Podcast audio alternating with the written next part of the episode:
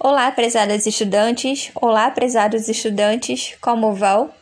Quem vos fala é a professora Carolina, da disciplina Literatura Infantil e Juvenil. E dando continuidade aos nossos estudos, seguiremos hoje com a leitura do livro A Literatura Infantil de Nelly Novaes Coelho. Nesta aula em especial, nos debruçaremos no estudo proposto no subcapítulo da narrativa maravilhosa para a narrativa realista.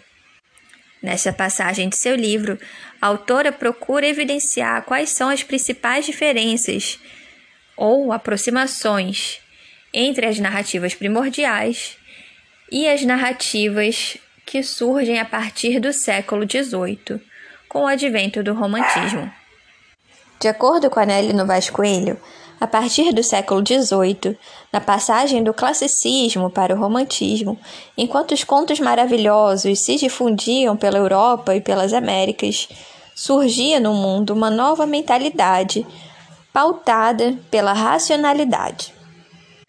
Em meio a esse novo contexto, o indivíduo passou a ser valorizado pelo que ele é, sabe ou faz, e não mais pela classe social a qual ele pertence.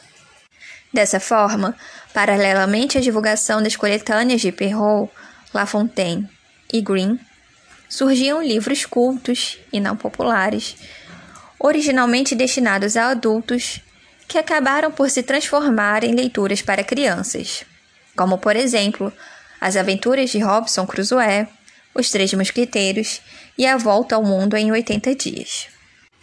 Entre as obras originais escritas para os pequenos leitores naquela época, destacam-se Os Novos Contos de Fadas, Alice no País das Maravilhas e Pinóquio. De acordo com a autora, o que há em comum entre essas obras é o estilo racionalista e romântico dessas narrativas.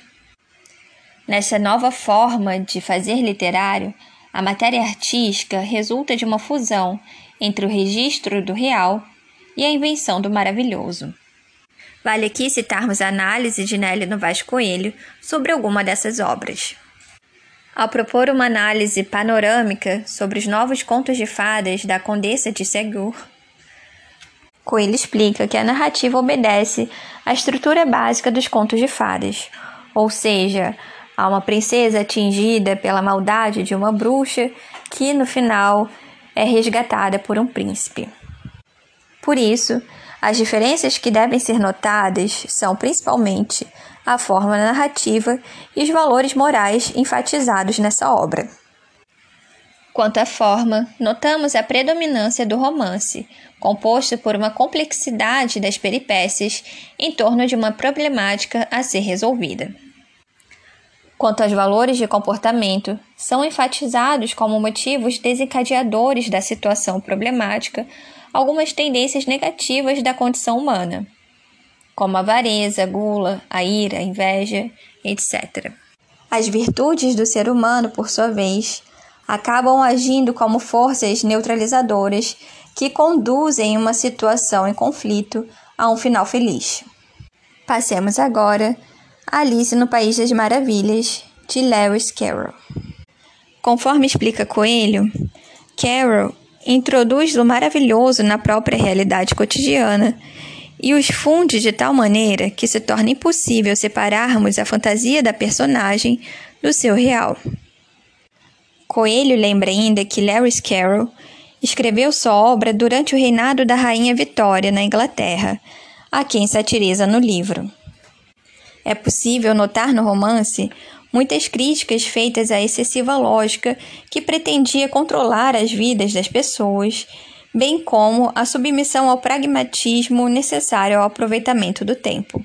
Para a estudiosa, o sucesso de Alice no País das Maravilhas se deve à transfiguração simbólica do real, presente na narrativa, por meio das críticas contundentes feitas por Lewis Carroll à sociedade de seu tempo. Passemos agora ao estudo das características estruturais da literatura infantil romântica, feito por Nélia Novaes Coelho. Característica número 1. Um, a efabulação oscila entre a tendência de se iniciar de imediato com o motivo central da trama e a de começar pelas circunstâncias que preparam o espírito do leitor para o desenvolvimento da situação problemática. A sequência da narrativa é geralmente linear, ou seja, com começo, meio e fim. No entanto, a tendência do estilo romântico é substituir a concisão e a objetividade das antigas narrativas por um estilo lógico explicativo, articulado em uma narrativa sinuosa, repleta de detalhes. Conforme lembra Coelho, quanto mais avança o cientificismo do século XIX, mais vão se tornando racionais os estilos literários. Característica número 2. O tempo dessas narrativas românticas voltadas para o público infantil é essencialmente histórico, ou seja, seus acontecimentos se sucedem pela ordem do calendário ou pela ordem do relógio. Característica número 3. O ato de contar continua presente no corpo desses textos. Característica número 4.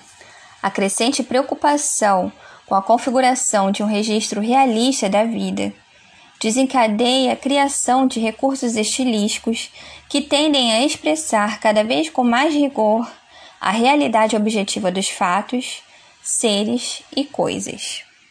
São esses recursos: as descrições pormenorizadas, o registro de datas, nomes e sobrenomes das personagens, a localização geográfica dos acontecimentos e as digressões explicativas.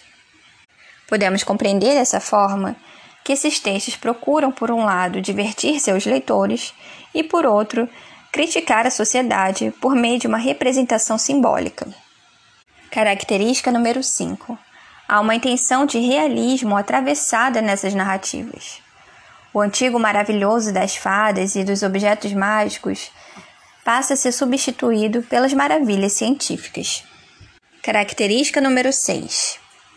As personagens tipo vão sendo substituídas pelas personagens caráter, refletindo predominantemente a preocupação do autor com a personalidade e o comportamento dos indivíduos, e não com a função que desempenham no grupo social. O que passa a entrar em jogo é o comportamento ético das personagens frente às situações enfrentadas. Nota-se ainda que a partir do romantismo, as personagens fidalgas vão gradualmente desaparecendo para dar lugar a seres cuja nobreza se encontra no caráter. O romantismo enfatiza os valores democratas da sociedade liberal, progressista, burguesa, cristã e republicana. Característica número 7. O espaço adquire grande importância na economia da narrativa, provocando ou determinando o curso dos acontecimentos. Do espaço surgem as causas ou as circunstâncias das aventuras vividas pelas personagens. Por exemplo, um naufrágio, o isolamento em uma ilha deserta ou perder-se em uma floresta.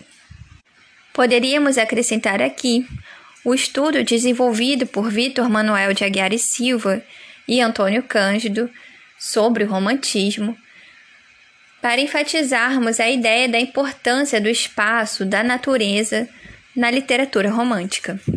Característica número 8. Impõe-se na literatura a ideia de nacionalismo.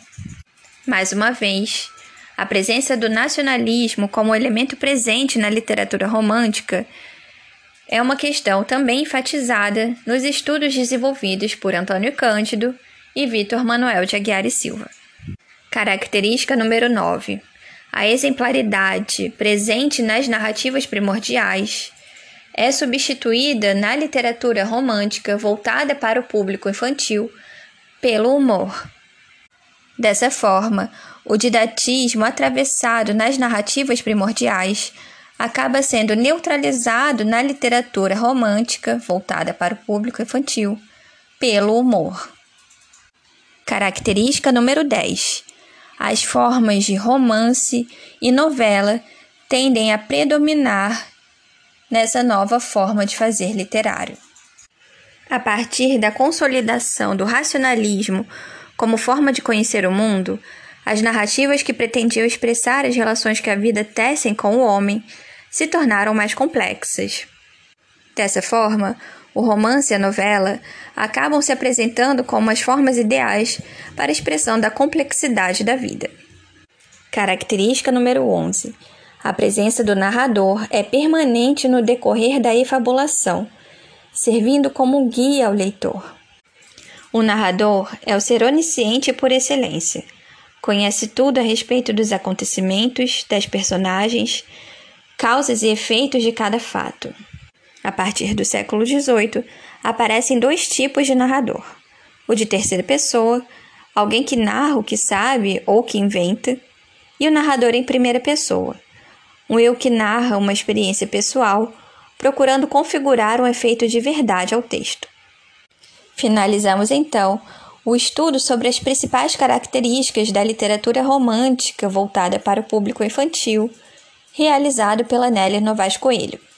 Na próxima aula, nos debruçaremos no estudo sobre a poética de Monteiro Lobato, em especial a chave do tamanho. Um abraço a todas e todos e até a próxima!